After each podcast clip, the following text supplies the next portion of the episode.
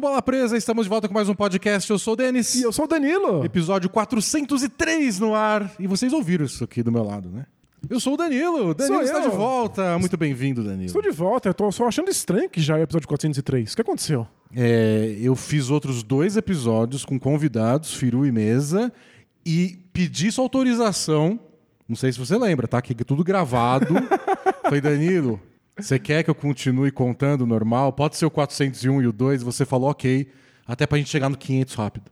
Boa. Senão fica demorando mais. A gente quer poder celebrar marcos mais rápido, é, isso? Só vai ficar esse asterisco de quando a gente chegar em mil episódios, Eu não gravei mil. você gravou 998, sabe? Vai ficar esse, essa anotação no fundo da nossa página na Wikipedia. Esquisito. Eu não lembro de ter concordado com nada disso, o que provavelmente significa que eu concordei. Então, tudo bem, o que importa é que estou de volta e agora É. sim a gente pode continuar a numeração. E tem o, tem o botão editar lá onde a gente publica. A gente pode voltar lá e refazer tudo Não, e imagina. manipular a história. Imagina a... o dano na saúde mental dos nossos ouvintes obsessivos quando você fizesse uma coisa dessas.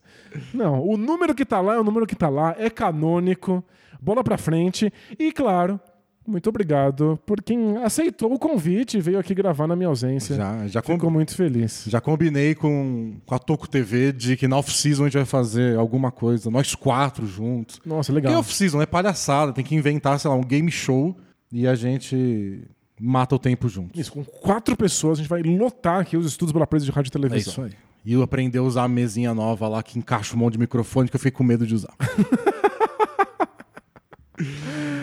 Bom, hoje temos Oklahoma City Thunder é o tema desse podcast. Tá numa ótima fase, ganhou oito dos últimos dez jogos, não se descolou dos outros times, mas ultrapassou vários deles nessa briga aí que vai, sei lá, do quinto, sexto lugar do Oeste até o décimo segundo.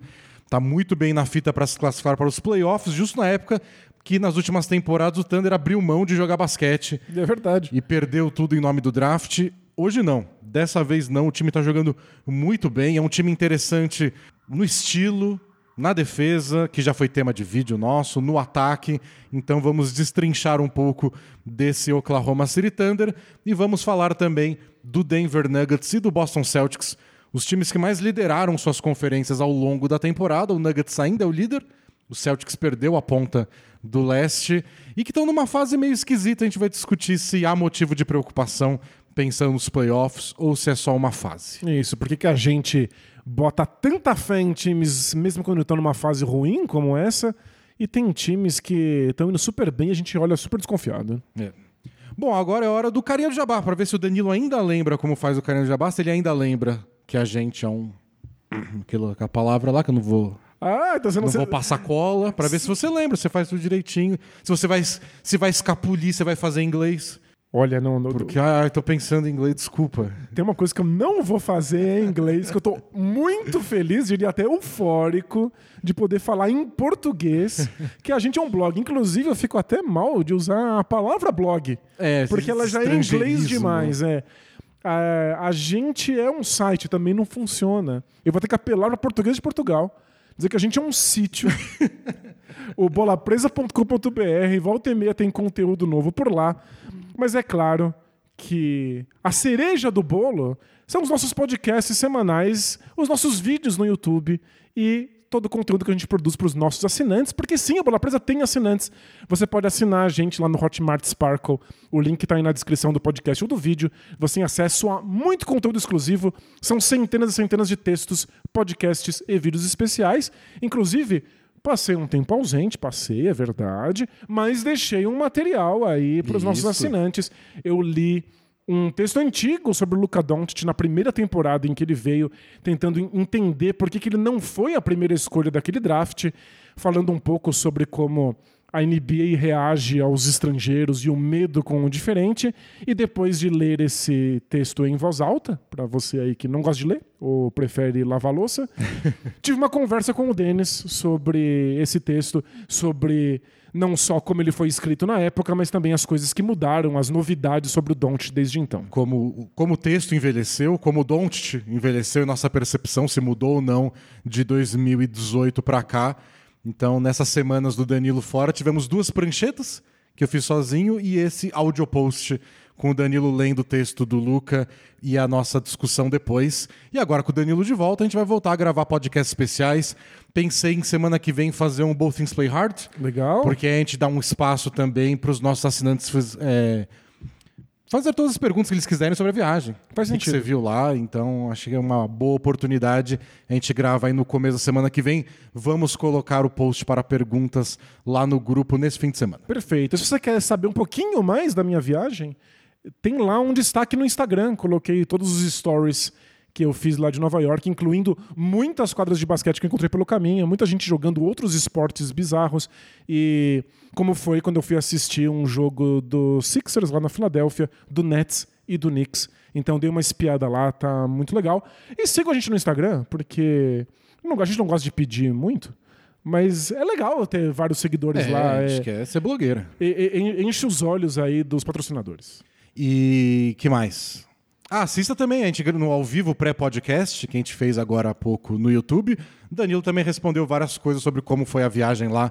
Então você que normalmente é só do áudio, pode dar um pulinho para escutar meia hora, 40 minutos que a gente for conversando lá no, no YouTube. Isso, e por fim, é, a gente é um sítio, né? O bolapresa.com.br, e lá você pode achar o link para nossa lojinha, é nossa parceria com a Caphead, que acabou de lançar uma maravilhosa camiseta nova, que eu, inclusive, no vídeo, vou abrir espaço para todo Ó, mundo ó, ver. ó, tá atrás do Danilo. Tema Arena. É uma camiseta em homenagem ao Milwaukee Bucks com a nossa tradução. O Danilo fez essa tradução também muito tempo atrás. Eu até resgatei o texto.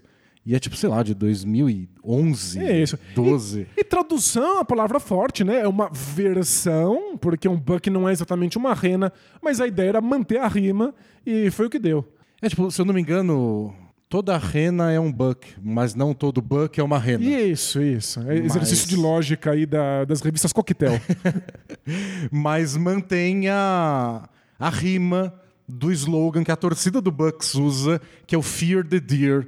E o Danilo traduziu como tema rena num post antigo de uma outra época. O, slogan foi criado num time do Bucks que nem era tão bom assim, mas estava numa fase ótima e agora faz muito mais sentido. Agora sim o Bucks é um time Temível. realmente temido e temível.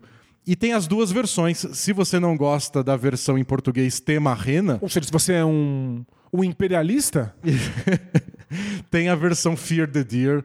É, eu coloquei no Twitter e o pessoal falou: não, mas é muito melhor original. Tem original. Tem as duas opções, você escolhe a que você quiser. Você pode escolher as duas. Tema Rena para usar aqui no Brasil e Fear the Deer quando você viajar para Nova York. isso, pra ser do contra. Para ser do contra. Então, tem lá na nossa lojinha da Caphead, tem o link na descrição ou lá no bolapresa.com.br. Isso, que o legal é sempre usar uma camiseta de uma língua que as pessoas que estão te vendo não, não entendem. é, é, essa é a graça. É isso, foi longo, mas foi um canhão do jabá. Foi caprichado. Eu, eu passei um tempo fora, mas ainda lembro como faz. É, tipo andar de bicicleta. Né, Você tomba um pouco, mas a gente lembra como fazer. Você cai, mas você continua vivo. Isso. Que, que, aliás, eu que aprendi a andar de bicicleta muito tardiamente, caí um bocado e percebi que, olha, zero consequência. Bom, vamos falar de basquete? Bora!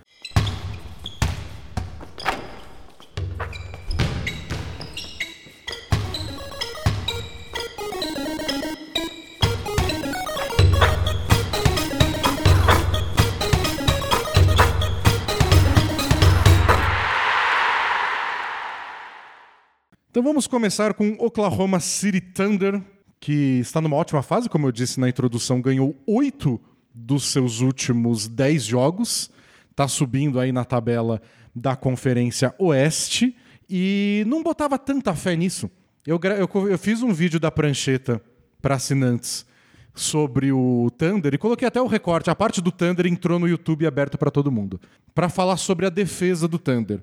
E um dos meus argumentos é: deixa eu falar da defesa do Thunder agora, porque nas últimas temporadas, esse período pós All-Star Game, é, a defesa deles, junto com todos os outros números, despencou.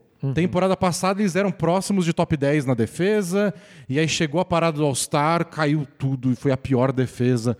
No fim, falou: deixa eu falar agora, antes que eles abandonem tudo. E aí teve a parada do All-Star, e aí o Thunder perdeu cinco jogos seguidos. e eu falei: Ih, deu ruim. E não, depois disso eles ganharam oito dos dez jogos seguintes. Estão jogando muito bem, a melhor fase deles na temporada. Ultrapassaram um monte de time aí nessa briga que muda a cada dia no Oeste. Aliás, é muito curioso.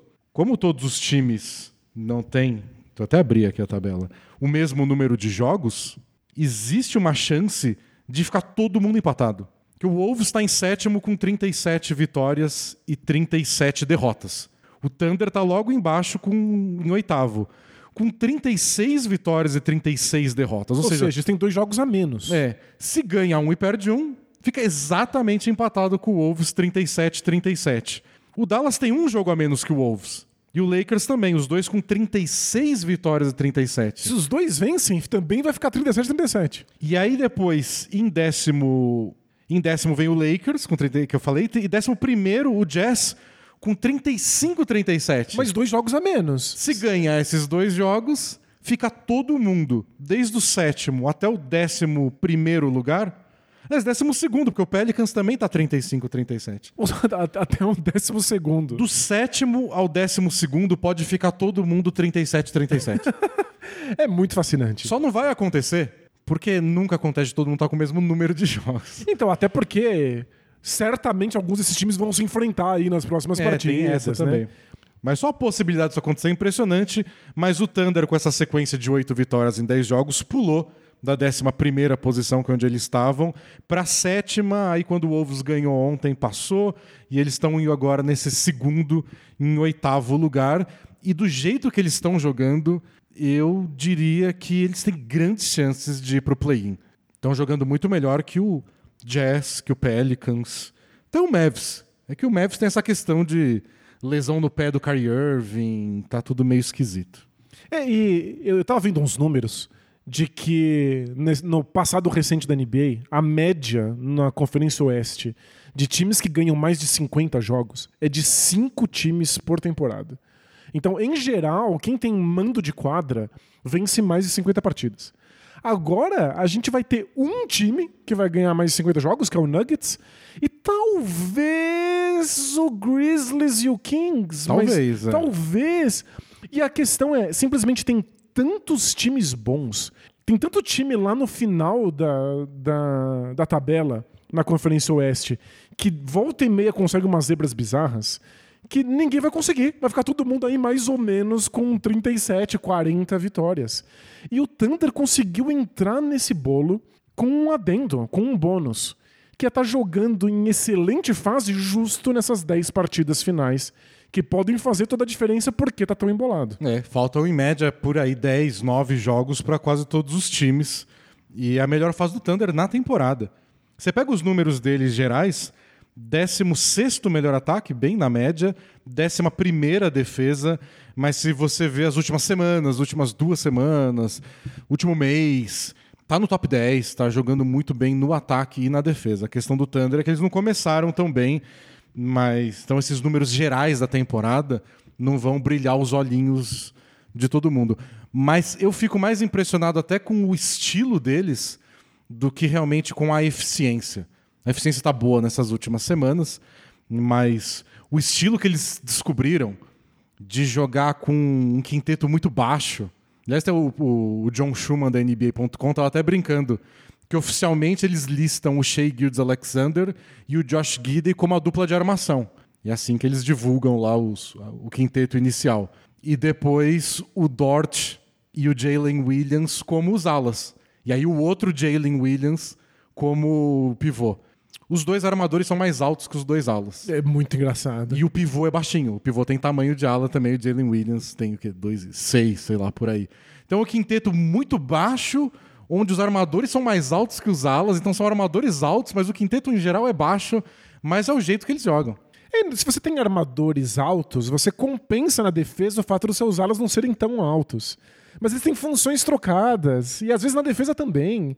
É, É, tipo, o Shea e o, e o Gidey são mais altos, mas a principal função defensiva, quem marca os outros alas é o Dort. É o Dort Exato, que estava é. anulando o Kawhi Leonard no, no- na última posse de bola da vitória deles contra o Clippers. E Foi uma das posses de bola mais impressionantes que a gente viu defensivamente nessa temporada. O Clippers sem Paul George teve que assumir completamente o ataque o Kawhi Leonard e o Dort só cancelou ele por completo. Ignorou três corta-luzes seguidos, ficou grudado no, no Kawhi, forçou um arremesso horroroso. É, ele, ele virou o tipo de jogador que qualquer estrela hoje teme enfrentar. É muito chato enfrentar o Dort. Muito, ele né? briga com muito corta-luz e, e, e é legal porque é uma opção a mais, ao contrário até do que eu comentei no vídeo que eu fiz sobre a defesa do Thunder. Eu disse que o Thunder é uma mistura de Warriors com Raptors. Por ser um time baixo, o, o Thunder é um dos piores da NBA em rebotes ofensivos, em permitir rebotes ofensivos do adversário. Claro. Então o pessoal engole rebotes ofensivos. Porque o Jalen Williams, um dos dois Jalen Williams novatos, é o pivô, ele é baixinho. Bom, e é, eles cometem muitas faltas também. Eles têm dificuldade de conter infiltração. Mas eles são um cria do Raptors de dobrar o tempo inteiro. Eles vão para roubo de bola e para causar pânico o tempo todo. Mas o Dort, em especial, com essa habilidade dele de navegar por entre os corta-luzes e de não aceitar qualquer troca de marcação, dá a opção de fazer o que eles fizeram nessa última posse de bola contra o Clippers. Que é, eu não vou dobrar no Kawhi e dar a chance dele passar para alguém sem marcação. Isso, você nem dobra, nem troca a marcação e entrega um duelo mais fácil pro Kawhi É. Leonard. Então agora vai ser você, ou, ou você me bate no drible, ou vai ser eu e você. Então eles fazem muita dobra, eles pressionam muito, mas o Dort dá essa chance, tipo, ó, quando, quando não precisar, quando a gente não quer dar opção de arremesso, não vamos dar opção de arremesso. E e eu não entendo como o Dort consegue ser tão bom evitando corta-luz. Porque ele é muito largo. Ele tem ombro de nadador olímpico. É. Ele dá um jeito. É muito engraçado ver como isso não é uma questão física. É uma questão de quais ângulos você usa, com que velocidade você explode quando você percebe que o corta-luz chegou. Ele dá uma versatilidade defensiva para esse Thunder que é fascinante e permite que eles possam jogar tão mais baixo. É, você tem que ter alguma velocidade lateral, né, para você andando de, de ladinho e uma percepção espacial de conseguir perceber onde está vindo o corta-luz e, claro, comunicação dos outros jogadores atrás de você, avisando que ângulo se está na direita o corta-luz, não sei o quê. E controle corporal, né, para você, porque muitas vezes quando um jogador vai brigar com esse corta-luz para passar no meio assim, você tromba com o jogador que está com a bola. E você faz falta e às vezes o cara vai, o Trae Young, ele recebe um corta-luz, ele já começa a arremessar de três, porque ele tá vindo, vendo o corpo vindo em direção dele para brigar com o corta-luz e cavar essa falta. O Dort é muito bom em evitar esse tipo de falta também. É, e você comparou o esquema defensivo deles com o do Toronto Raptors, que, por sua vez, lembra também o esquema que o Orlando Magic usava nas últimas duas, três temporadas, que é sempre ter um jogador extra defendendo no lado da bola, ou seja, você sempre deixa alguém livre no lado oposto. E aí você força um passe longo e você assume que os jogadores mais baixos e atléticos vão conseguir na corrida compensar isso. É que o Magic fazia isso com um time alto, né? Eles tinham o Jonathan Isaac, o Vucevic. Os dois seriam gigantes no Thunder. Mas uma coisa que nem o, Magic e nem o, o Raptors tinham quando faziam esse modelo é um jogador tão bom def- defensivamente na defesa individual. De você poder manter um jogador grudado na estrela adversária enquanto você faz isso. Então, o, o volta e meia, o Thunder consegue fazer coisas como um box and one. De conseguir marcar por zona e conseguir fazer várias dobras enquanto você tem o Dort marcando individualmente. Isso é um diferencial de ter um defensor desse nível é, no mano a mano no seu elenco. E a parte da comparação com o Golden State Warriors que eu fiz, que foi o misto da defesa do Raptors de forçar muitos erros, né? O segundo time que mais força turnovers em toda a NBA. A parte do Warriors é a versão Warriors baixinha, né? Lembra quando o Warriors jogava com o small ball e mesmo assim não tomava a cesta no garrafão, porque os caras não conseguiam subir para a bandeja no Isso, garrafão. você sempre marca da cintura para baixo. É. Então, não é que você vai contestar o arremesso no ar, porque você não tem a menor chance. Mas você não deixa que o arremesso sequer seja montado. Você desvia a bola antes de chegar, ou quando chega, está dando tapas ali na linha da cintura. E aí eu mostrei no vídeo vários lances do Pelicans. O Pelicans é um time alto, né? Tem o, o Valanciunas, estava sem o Zion na- na- no dia, mas é um, jogo, um time que gosta de pontuar no garrafão. Mas é claro que estava sem o Zion. É óbvio. Alguém tinha dúvida? Alguém Não, achou que o Zion ia estar? O Zion tá sempre há duas semanas de voltar. Isso, Faz claro. umas, uns seis meses. E tem o Ingram, que é gigante, que também estava todo o tempo inteiro querendo receber a bola de costas para a cesta para entrar no garrafão. Os passes não chegavam. E quando chegava, vinha o tapa de alguém, vinha alguém por trás, dobrava e de repente parecia um bando de. Mas um bicho na comida, assim. Caiu no chão, vem cinco em volta e desapareceu a bola. E claro, quando o cara consegue receber e virar, ele está cercado de baixinhos e pode pontuar. E se errar, tem chance de pegar o rebote ofensivo, porque ele é mais alto que todo mundo. Mas a quantidade de turnover que eles geram com isso, e aí sai em velocidade. É, e é claro que é um tipo de defesa arriscado, porque você pode ser batido quando você não consegue alcançar o passe, quando você está tentando tanto interferir as linhas de passe do oponente, você pode só ficar para trás. E claro que você pode cometer muitas faltas, o que é o caso do Thunder, é um time que comete mais faltas do que a média. Mas em geral, compensa. Você atrapalha tanto o adversário, o adversário fica com tanto receio de passar bolas, que você consegue interferir no plano ofensivo de qualquer um. É, é curioso, você pega aqueles four factors, né, que eles chamam, os quatro fatores principais do, da defesa, e eles estão nas últimas três posições, em faltas e rebotes ofensivos do adversário. Eles não tem como uma defesa dessa ser boa. E tá aí, no geral da temporada, é a décima primeira defesa. E tá é, quase top 10. E, e, é melhor do que isso no, no, no último é, mês. Nos né? últimos, e se você, lá, os últimos dois, três meses estão no top 10. É impressionante. Mesmo sendo os piores em dois elementos considerados chave para uma boa defesa. É que tem que compensar causando muitos, é turnovers, muitos turnovers, e atrapalhando muito a construção de arremesso do adversário. É. São muito bons em criar caos. E, e para um time jovem, veloz e que gosta de pontuar no contra-ataque, é bem legal. E eu gosto desses times.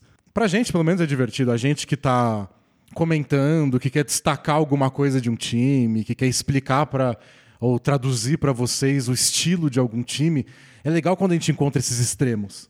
Pensam primeiro nisso e trigésimo no outro. É incrível. Ah, né? Isso é legal. Aí tem alguma coisa diferente acontecendo. É, vira quase uma caricatura mesmo, é. né? E no ataque eles têm um número desse também, que é o número de infiltrações por jogo. O, o Shea Gildes Alexander é o líder da NBA individualmente em infiltrações pela terceira temporada seguida. Uau. Mas como time agora o Thunder é o líder da NBA também. Primeiro, são 64,2 infiltrações por partida, drives, como eles chamam no site da NBA, por jogo. Então, isso é um indicativo de alguma coisa acontecendo. Porque o, o Shai parecia muito desconectado do ataque do Thunder. É, desde a temporada passada, parece que ele tem esse estilo que ele gosta do mano a mano e de conseguir infiltrações, e o resto do elenco não consegue acompanhar esse tipo de, de jogo. O fato de que agora não é só o Shai, mas o, o SGA, SGA. chama de SGA. É, não é só o SGA, mas o time inteiro que está liderando nesse fundamento indica que a identidade dele está sendo passada para o resto do time. E, e, fica bem mais complicado de marcar, né? Porque Se não é só ele que está fazendo isso. Você bota seu melhor defensor individual no shape, claro. Você vai continuar fazendo isso, mas agora alguém tem que parar a infiltração do Josh Gidey.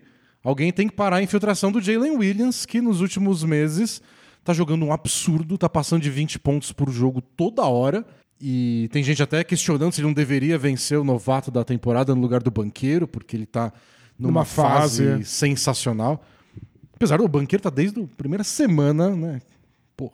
Jogando um absurdo. Gente, não toquem no banqueiro. É. O banqueiro é um novato e já estava decidido antes de começar a temporada. Mas ele infiltra tão bem que às vezes tem três jogadores infiltrando com agressividade, com muita eficiência, e os três são bons passadores. O Shea, claro, que infiltra pensando sempre em pontuar, mas é difícil de marcar. E até o Dort começou a infiltrar mais, ele aumentou muito o número de infiltrações dele por jogo, porque ele estava sendo montado para ser um 3D, ele era para ser um defensor e um arremessador de três pontos na zona morta. E ele nem é tão bom assim nesses arremessos de três, mas ele tá melhorando. Agora tá infiltrando mais, ele tá recebendo a bola na zona morta e eventualmente batendo pra cesta. E dá muito trabalho para as defesas marcarem isso. E você que eh, chuta quanto ao segundo colocado, 64 infiltrações por jogo tem o Thunder. O segundo já vou dedurar que é o Knicks. É. São 55. Nossa, é muito menos. 10 infiltrações a menos. E dos 30 times da NBA, só 7 chegam em 50. Então tem alguns que tem 51, alguns 52, e chega no Knicks que tem 55, que é o segundo. E aí o Thunder tem 64 infiltrações Nossa, por jogo. e para quem assiste o Knicks, o Knicks infiltra o tempo inteiro. Parece que é a única coisa que eles conseguem fazer. Eles arremessam de três só quando tudo mais dá errado. E aí a infiltração que falhou tem que virar um passe para fora para que eles arremessem. E o Thunder consegue arremessar, fazer infiltrações 10 vezes mais do que o Knicks. E, e, claro, são tantas infiltrações a mais que eles até são líderes em passes vindos de infiltrações, Claro. líderes de assistências, mas, bom, são, são- é tanta infiltração que. Que coisas tem que surgir disso, é, óbvio, não, né? não seria. Nem tem graça esses números. Mas é muito legal que isso virou uma identidade pro time. Porque agora você com- começa a ter um elenco que é mais coeso. Não é o SGA completamente avulso do que o resto do time consegue fazer. É. Mas um, um número que eu achei legal é porque é um time que tem muitos cortes em direção à cesta também. Então você vê essas infiltrações, especialmente a do Guide, que o Guide é um excelente passador. E aí ele tá passando, de repente corta, sei lá, o Aaron Wiggins, que é um bom jogador que se mexe sem a bola, o Ken Rich Williams antes de se machucar, o Jalen Williams, o outro novato, ou os dois Jalen Williams. Eu adoro que é o Jalen Williams e o outro Jalen O outro Williams. Jalen Williams. E tem um, você viu que tem um, né? Mais um nesse próximo draft. Tem outro Jalen Williams? Não é possível. Se o Thunder pegar, eu, eu multo. Tem que multar o, o Thunder. Não, não, Obrigar a trocar um deles, pelo menos. É, dois é o máximo. Dois é o máximo. E, e- e dois já é um a mais do que deveria. E Jalen já é o time, já é o, o nome mais comum da NBA. Todas as variações de Jalen. Tem muito Jalen. Vamos, vamos ser criativos aí, gente. Com, comece a chamar as- ah, os, os bebês de Carmelo, por gentileza. Aliás, você viu? Uma garota do basquete universitário dos Estados Unidos que chama Kobe. E, e ela tem uma irmã que chama Kawhi, Não é possível. Um irmão que chama LeBron e a outra irmã. A outra irmã também é um jogador da NBA, esqueci quem é. Mas são todos nomes que pra gente é masculino, Kobe, Kawhi. É, mas pra eles. Pra eles foi lá. E aí só o menino que chama LeBron. Que aí, também é nome fantasia. Acho que não deve ter outro É. Lebron fora o Lebron. Agora deve ter, Agora deve ter por causa vários, dele. claro. É.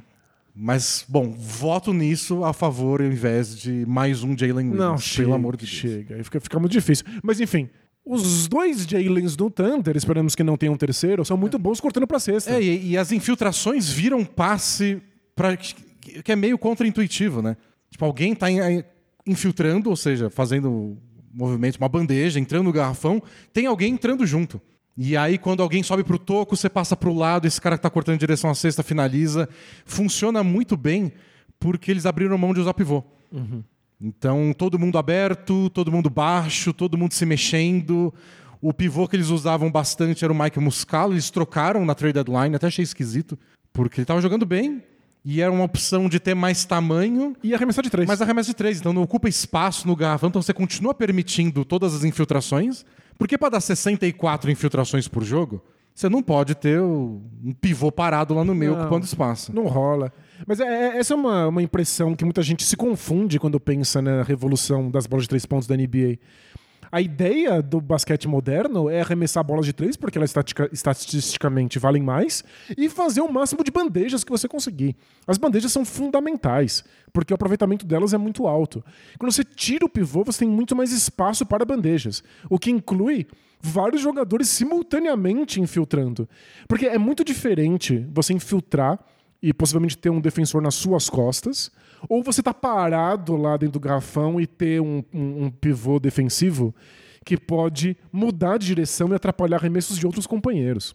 Então, é muito melhor você infiltrar, ter um cara te perseguindo, não parado ali, podendo fechando escolher outros, outros lá, né, alvos. com, com os bração levantado, que é um inferno de, de pontuar em cima dele. Você pode até ter pivôs num esquema desse. Desde que ele fique na linha de três pontos, atrai o, o- o defensor dele, aí depois ele infiltre É. e bote esse pivô adversário na corrida. E mesmo que em alguns momentos ele queira jogar de costas para cesta, sei lá, mas não pode ser o tempo inteiro, senão está tirando espaço. Claro. Não à toa, eu falei dos extremos, líder disparado em infiltrações, último colocado disparado em post-ups por jogo. Isso, não dá. Essas Ninguém. duas coisas não convivem. Nenhum jogador no Thunder faz post-up com regularidade. Se você faz, você tá tirando espaço de infiltrações. Mas o que eu achei legal é que eu fui ver o número de cesta, cestas não, de arremessos tentados, não só de arremessos feitos, nesses cortes em direção à cesta, quando o cara tá cortando, recebe em movimento e finaliza. O Thunder tá em oitavo, o que é legal, não é líder igual nas infiltrações, mas tá em oitavo.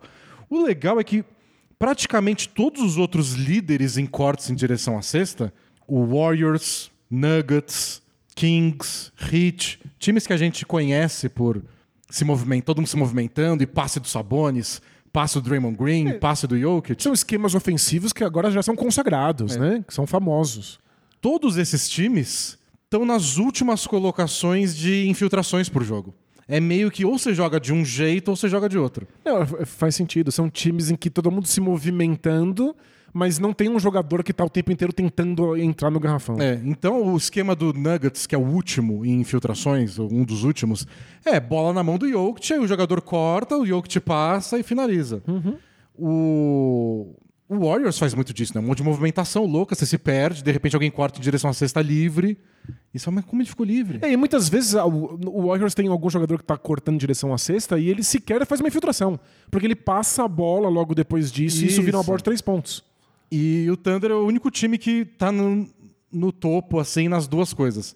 Eles têm essa movimentação, tem gente cortando para esse espaço vazio no garrafão, mas tem gente infiltrando ao mesmo tempo. É muito legal. Então é um estilo bem diferente e combina muito com o que o Sam Prest falou nessa temporada, no draft, quando ele anunciou. Né, o Thunder teve quatro escolhas de primeira rodada, lá o três e uma de segunda anunciando lá os quatro novatos, um deles o Chet Holmgren, que nem estreou ainda, né? Tava machucado. Isso, acho que esse é o elefante na sala que a gente vai ter que conversar daqui a pouquinho. E ele falou que ele escolheu esses quatro jogadores pensando em como eles são bons ou eram bons no basquete universitário na intuição, na leitura de jogo, que ele quer um time que está sempre com todo mundo se mexendo, todo mundo passando a bola e todo mundo com o olhar, com observação, conseguindo interagir entre eles.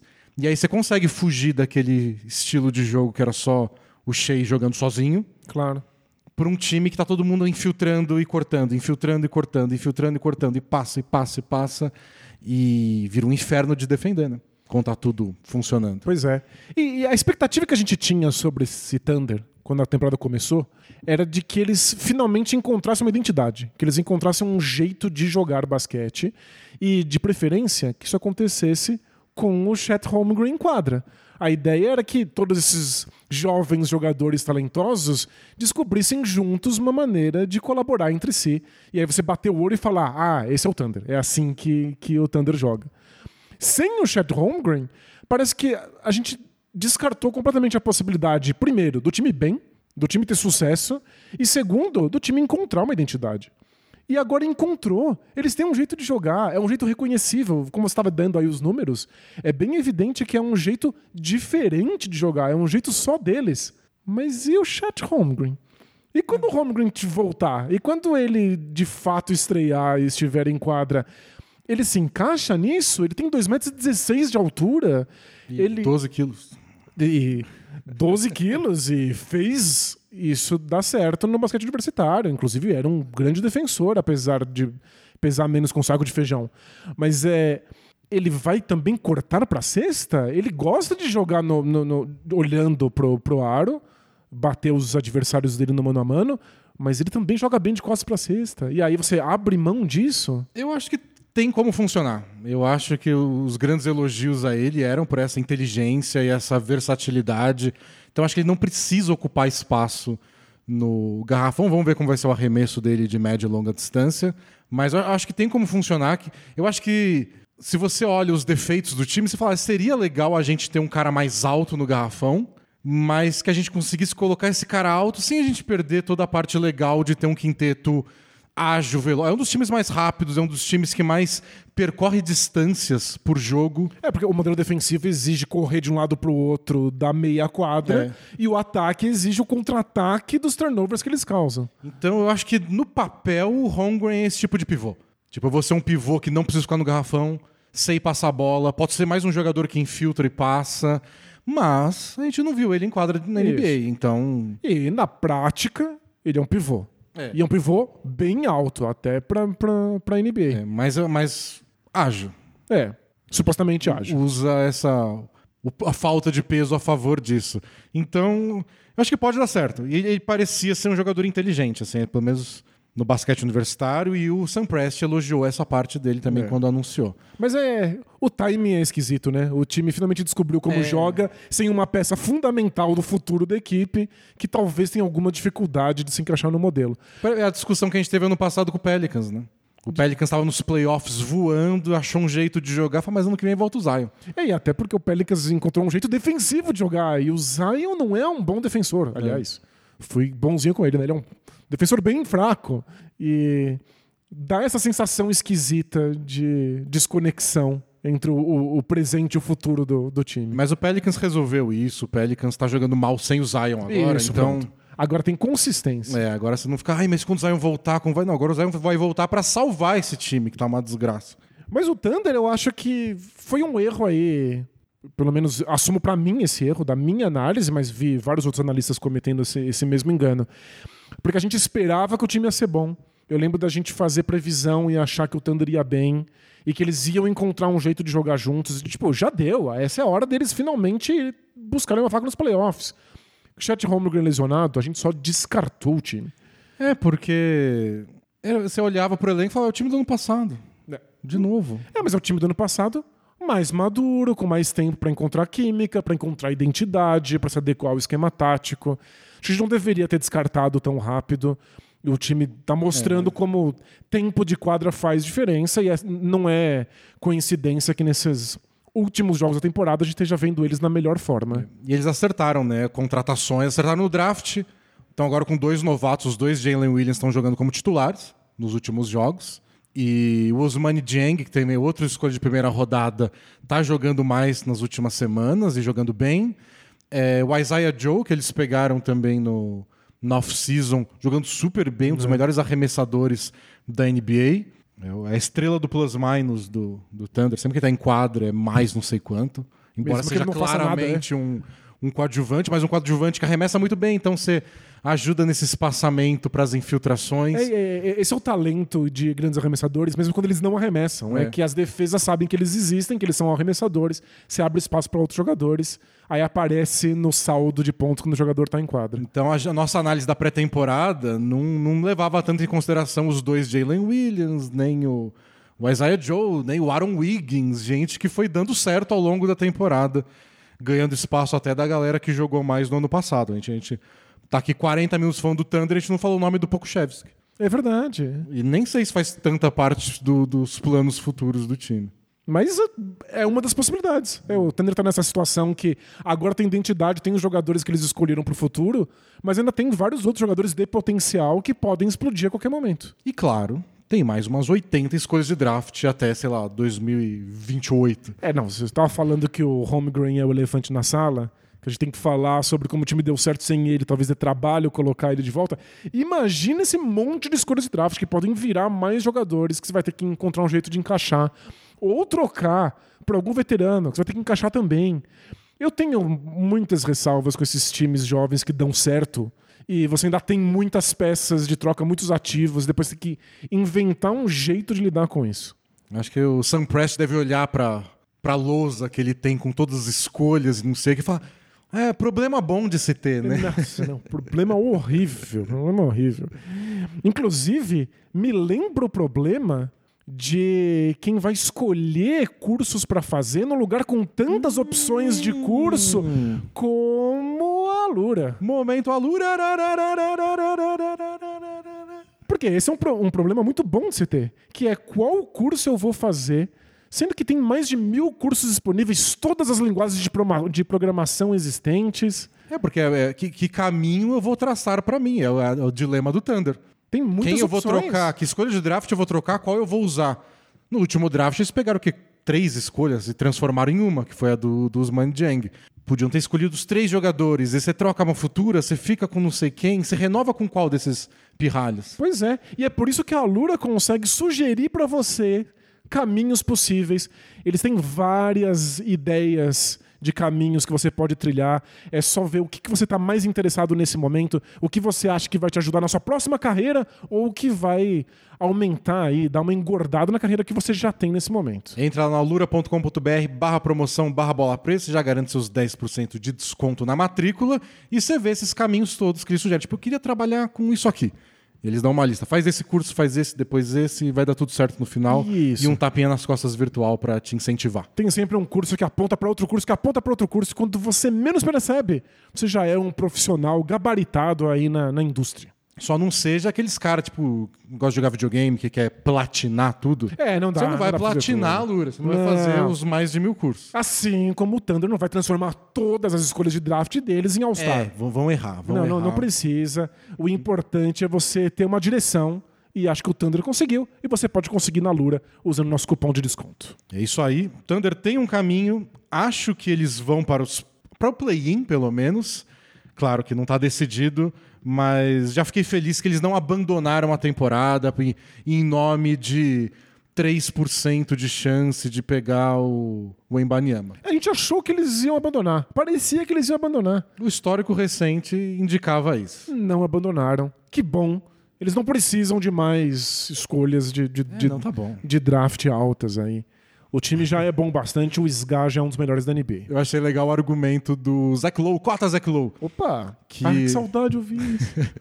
que ele tava falando sobre esse dilema do Thunder e, e aí o convidado, acho que era o Chris Haynes, falou ah, tipo, ah, mas é interessante também, né? Mesmo que seja uma chance de pequena de entrar no top 3, top 4 do draft.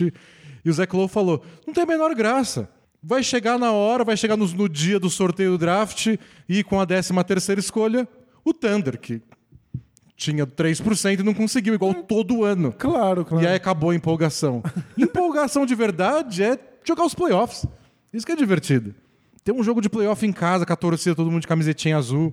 E dá experiência pra essa molecada que precisa ser testada em alto nível. Vamos Ah, ver não, como é não. que o SGA lida com as grandes defesas da NBA. Não era o Chris Haynes, era o Kevin Pelton, porque o Kevin Pelton disse que ele fez uma pesquisa sobre isso. É. Sobre a importância de times jovens jogarem playoff, e ele falou que não encontrou nenhum registro de que times jovens que jogaram playoff mais cedo tiveram melhores resultados depois. É verdade? Não, não faz diferença estatística? Estatística, assim, no geral, com todos os times jovens aí que participaram, nada relevante. Mas, ruim não pode ser, né? Eu fiquei Dar rodagem pra essa galera. Não, Eu, é que diria. parece que não, mas eu queria números bancando essa ideia. Mas, mas eu diria que os jogadores preferem essa experiência. Ah, com certeza, claro. Eu, eu prefiro. Se esse ano que vem a gente for brigar por alguma coisa, eu quero que chegar. Tipo o Kings. Talvez classifique em segundo nos playoffs. E eles têm chance de ganhar de todo mundo aí no Oeste, tá super disputado. Seria melhor se eles tivessem um ano de experiência nos playoffs. Acho, Claro. acho que se eles pudessem escolher ter participado ano passado dos playoffs, tirado a zica, ganhado uma rodagem, eles não iam negar. É, mas é que não sei, tá? Agora, agora que não tem números embasando, já fiquei todo mexido. Porque você acha que o Kings, nesse momento. Olha, a gente tá falando do Kings na, na hora de falar do Thunder. É, o Kings, nesse momento, vem nessa fase incrível. Você acha que eles ficam com receio, tipo assim, ó, mas a gente não vai pros playoffs há muito tempo, hein? Que medo da pós-temporada. Eles devem achar na cabeça deles, porque jogador é tudo doido, eles devem achar que eles são capazes de atropelar qualquer um na Ah, pós-temporada. ainda mais com o melhor ataque da NBA, com o mando de quadra, classificando em terceiro, aí ganharam de tudo que é time grande ao longo da temporada. isso, ele- Eu acho que eles estão super tá, confiantes. Vocês estão se lixando se eles têm experiência ou não de pós-temporada. Eu acho que talvez faça al- alguma diferença aí no, no- na parte de construção tática. De, ó, quando o adversário faz isso, a gente já É, viu que é melhor a vezes- gente fazer outra coisa. Às vezes é nos playoffs que algum adversário expõe uma grande fraqueza sua. Isso. E aí você pensar, é pro ano que vem, a gente precisa, precisa resolver isso aí. Mas do ponto de vista psicológico, acho que os jogadores nem ligam. Mas são todos muito confiantes, percebem, né? Muito confiantes. Se você não for, dificilmente você chega num campeonato de alto nível. Você tem que ser bem. Tem que ser louquinho. É, tem que ser bem obsessivo e muito autoconfiante. Vamos então pivotear nossa Boa. conversa Bonito. para dois times que têm essa questão aí da confiança. Boston Celtics e Denver Nuggets. A gente vai discutir se a gente está preocupado com a má fase deles, mas acho que essa, esse começo de conversa já pode indicar que eu acho que eles mesmos não devem estar preocupados. Ah, né? acho que não, dificilmente. Tipo, o Nuggets, por mais pouca inspiração que a gente tenha visto deles nas últimas semanas, e uma defesa sofrível, eu acho que eles devem olhar e falar: a gente tá em primeiro, a gente perdeu aí cinco jogos seguidos, ninguém chegou perto da gente no Oeste. Eu acho que entre eles deve estar tudo bem. É que vai dando uma, uma ansiedade, né? Tipo, gente, começa daqui duas semanas os playoffs. Vocês estão jogando mal pra cacete. Eles perderam cinco jogos seguidos, só- só não perderam sete jogos seguidos, porque no meio do caminho enfrentaram o Pistons. É uma colherzinha de chá. É, então, não sei. Eu, eu vi, eu vi muita gente lembrando do Indiana Pacers de 2014. Nossa senhora. Não sei se você lembra. O Pacers naquele ano é, acabou o, o leste em primeiro, na frente do então campeão Miami Heat.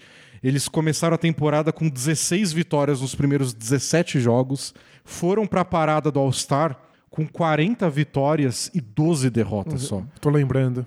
Só que eles terminaram a temporada, os últimos 31 jogos, com 16 vitórias, 15 derrotas.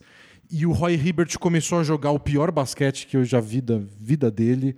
Foi quando famosamente o Paul George levou ele pra pescar, pra ver se dava uma clareada na mente. Não, e o pior basquete da vida do, do, do Hibbert é um dos piores basquetes de qualquer jogador de qualquer esporte que você já viu. E aí eu lembro que eles chegaram nos playoffs como o time de primeiro colocado, a melhor campanha do leste, e todo mundo era, nossa, eles estão jogando muito mal. É, eles não têm chance. vai dar é. certo. E aí eles ganharam, acho que do Hawks na primeira rodada. Tipo, no jogo 7, primeiro contra o oitavo. Sofreram até o jogo 7. Aí na segunda rodada, se eu não me engano, foi contra o Wizards. Não sei.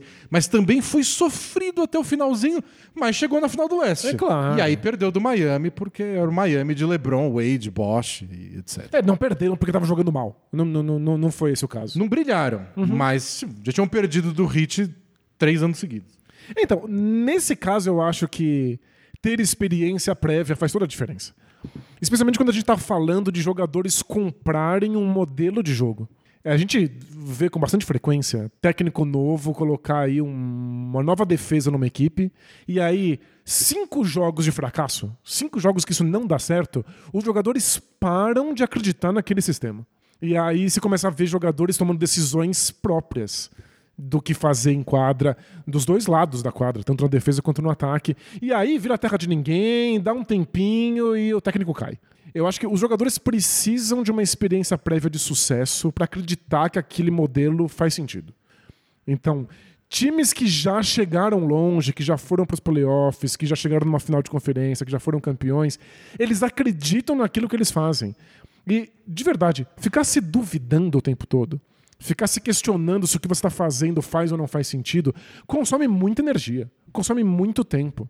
Jogadores profissionais não podem se dar o luxo de gastar esse tipo de, de energia.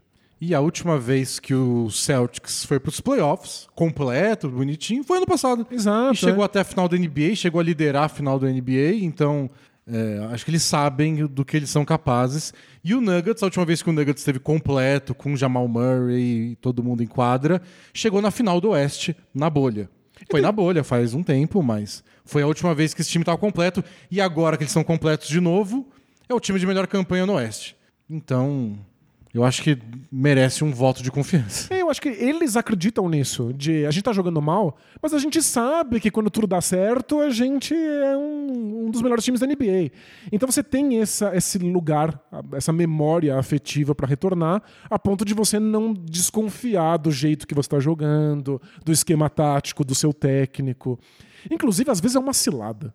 Porque um time joga muito bem, constrói essa memória, e aí perde um jogador por lesão. E aí você não se preocupa, porque quando ele voltar, Ah, a gente vai, vai dar tudo certo. E às vezes não dá, às vezes o jogador não volta. Eu nunca superei o Chicago Bulls que ficou refém do Derrick Rose. Porque o Derrick Rose lesionou. E eles sabiam que com o Derrick Rose eles iam ser imbatíveis. E aí espera, espera, espera, espera, não voltou nunca. Quando voltou, não, era, era mais mesmo o jogador. então não deu certo. Então é uma cilada, mas eu acho que os jogadores acreditam que se uma coisa deu certo, ela pode dar certo de novo e, portanto, não é motivo de, de, de preocupação. E eu acho que essa mesma sensação se aplica a gente, não só eu e você. As pessoas que estão assistindo e que constroem juízos de valor em cima dessas equipes. A gente já sabe que o Nuggets e o Celtics são times de elite.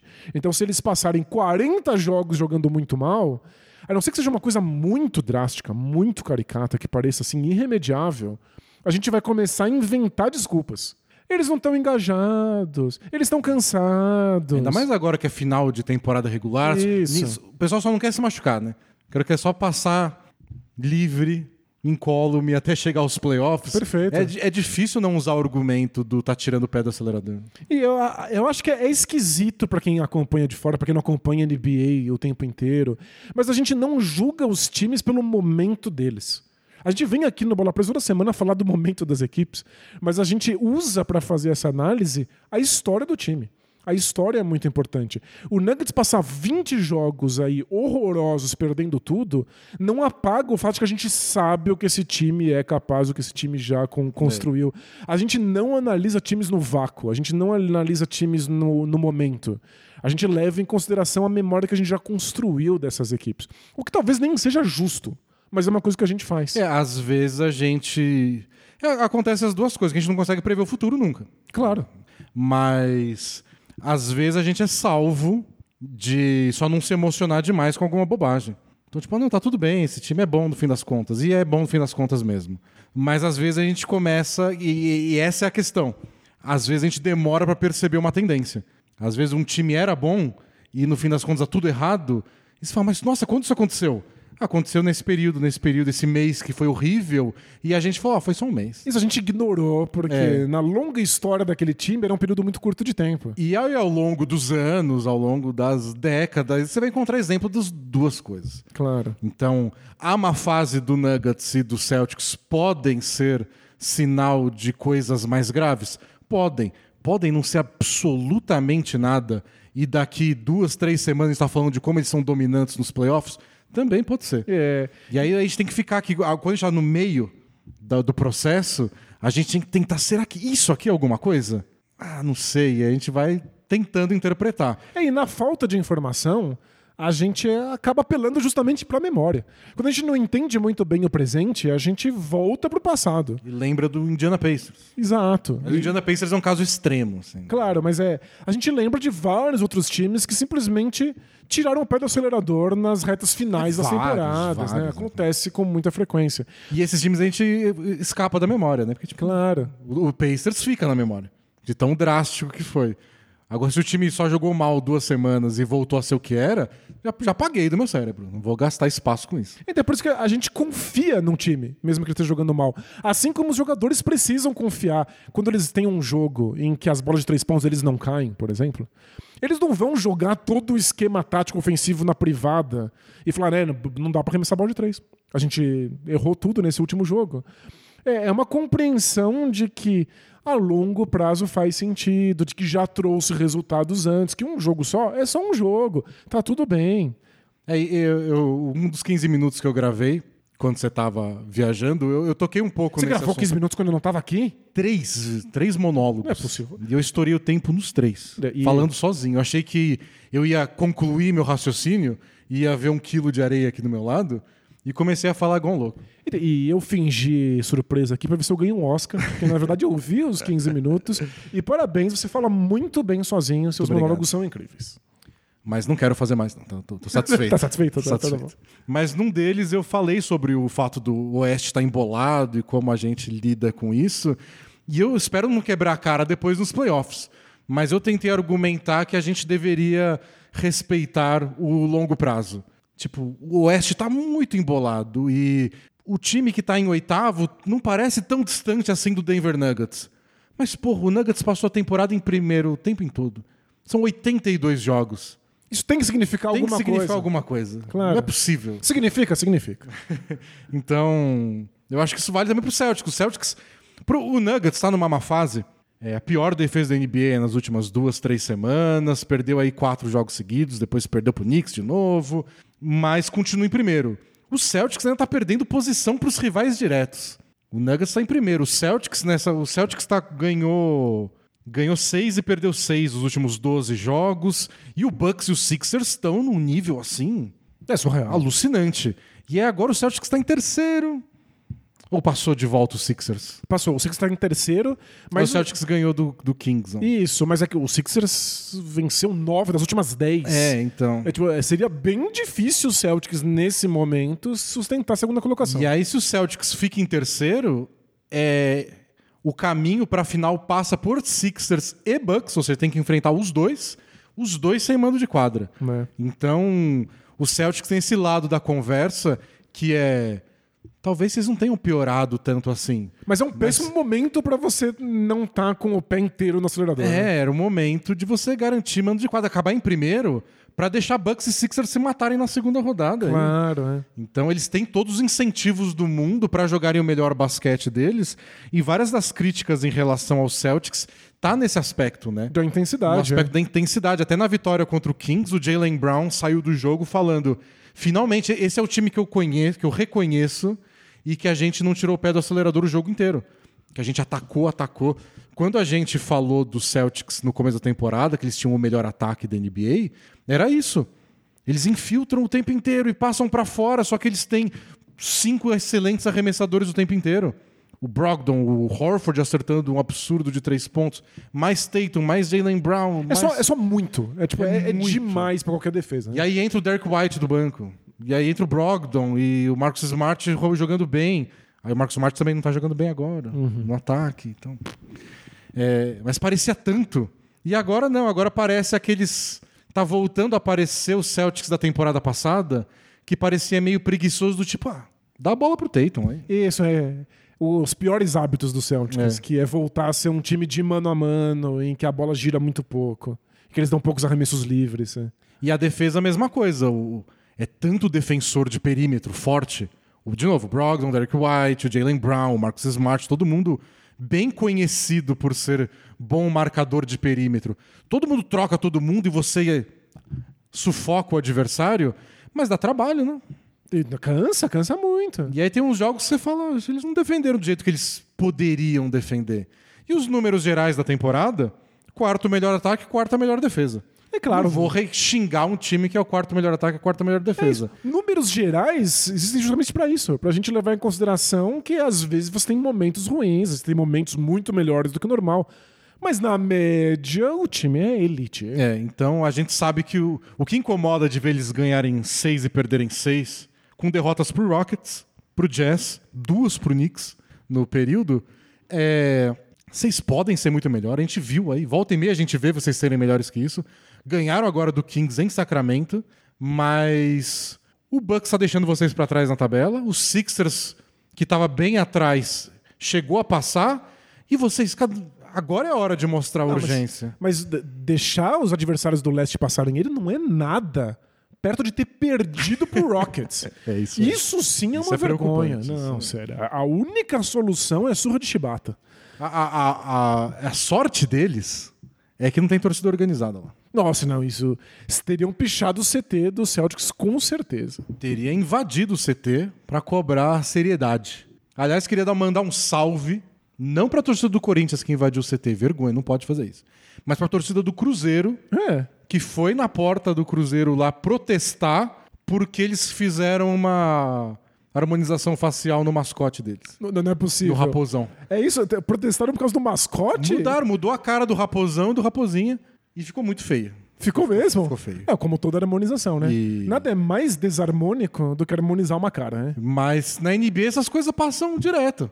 Precisa de uma organizada pra ir lá e falar, não, traz o raposão de volta, pelo amor de Deus. Respeita o raposão. É, às vezes precisa de uma pressão, né? Precisa de uma pressão. Não, eu eu queria mandar um salve pra torcedor do Nets, que perdeu o jogo pro Kings. Os torcedores do Kings que estavam no ginásio, que eu tava lá assistindo, né? é, começaram a gritar Lai the Bean. e aí os torcedores do Nets se ofereceram pra tirar foto dos torcedores do Kings com o telão pra eles poderem levar uma recordação da vitória pra casa. É muita É educação. mole. É muita Não, é educação. muito legal, é emocionante. Passou do ponto da educação, gente. Mas é. Não tem pressão, e é por isso que um time como o Celtics perde pro Rockets. É, não. E sai impune disso. Inaceitável. Inaceitável. Mas é isso, né? A gente sabe que o time tá aí no topo, tanto do ataque quanto da defesa. É só um momento ruim. Talvez não seja. Mas psicologicamente a gente olha pro passado e acha que é. E os próprios jogadores também. É. E no, no, no Nuggets, o que mais me preocupa, também não sei se eu vou entrar em desespero, mas é que as coisas que estão dando mais errado nessa má fase são as coisas que já preocupavam antes. Então era sempre um ataque genial com uma defesa média. Agora a defesa tá uma porcaria. E o banco de reservas é inexistente. E os dois jogadores que eles trouxeram na trade deadline para ajudar, o Thomas Bryant e o Red Jackson, nem estão jogando mais. O Red Jackson, que veio pro lugar do Bones Highland, não joga, não entra mais. E o Thomas Bryant estava jogando cada vez menos.